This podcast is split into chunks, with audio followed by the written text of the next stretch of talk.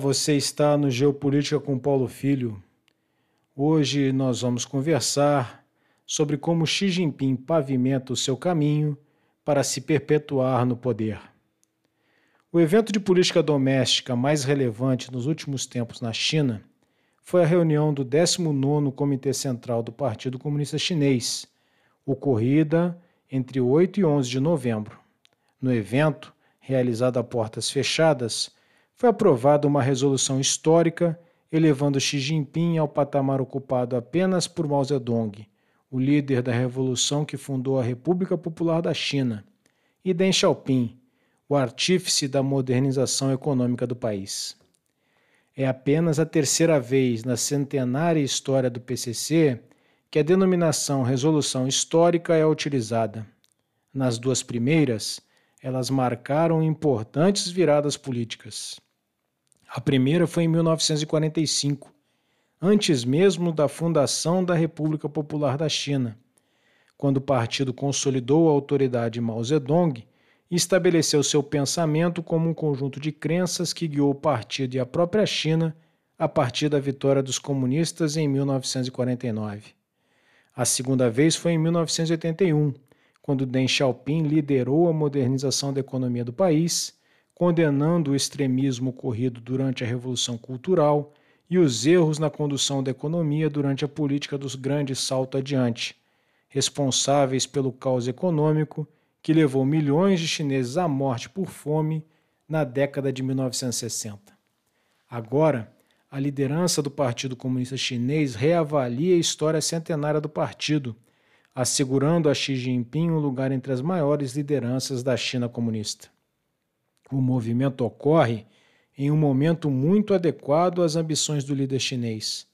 No próximo ano haverá o Congresso do Partido Comunista, que, muito provavelmente, consagrará o terceiro mandato de Xi, garantindo-lhe mais um período consecutivo à frente dos chineses.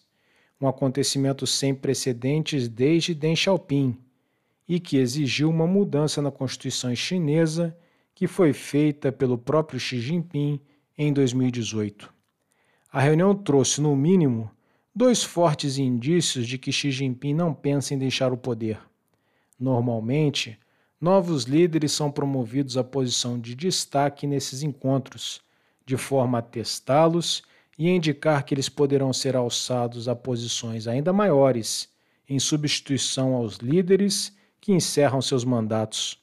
Foi o que aconteceu em 2010, quando o próprio Xi Jinping foi promovido a vice-presidente do Comitê Militar Permanente. Dois anos depois, em 2012, ele substituiria Hu Jintao na presidência.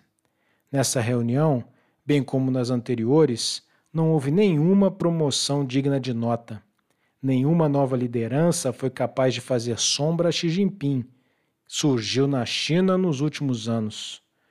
O segundo indício foi a própria divulgação de uma resolução histórica.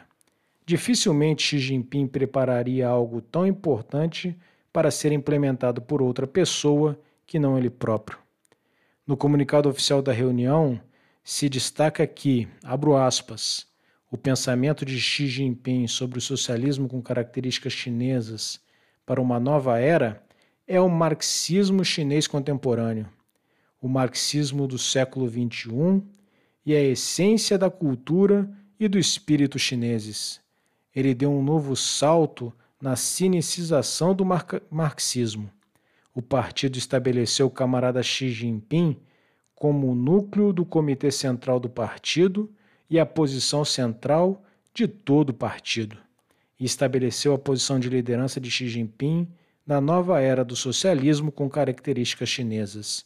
Fecho aspas. Como se vê, o culto à personalidade de Xi Jinping, que alçado a uma condição de liderança inconteste, ganha uma enorme força. A mensagem a ser transmitida ao povo chinês e ao mundo é de que ele é a única pessoa capaz de conduzir a China à condição de superpotência. Mesmo com seu poder praticamente absoluto, Xi Jinping precisa lidar com as lideranças do PCC. Ele vem fazendo isso desde que iniciou sua campanha de corrupção logo no início do primeiro mandato, afastando corruptos, mas também, segundo desafetos, potenciais adversários dentro do partido. O movimento da semana passada parece ter sido checkmate. Se nenhum evento imprevisível ocorrer, o mundo terá que se acostumar à presença de Xi Jinping na liderança da China ainda por muitos anos.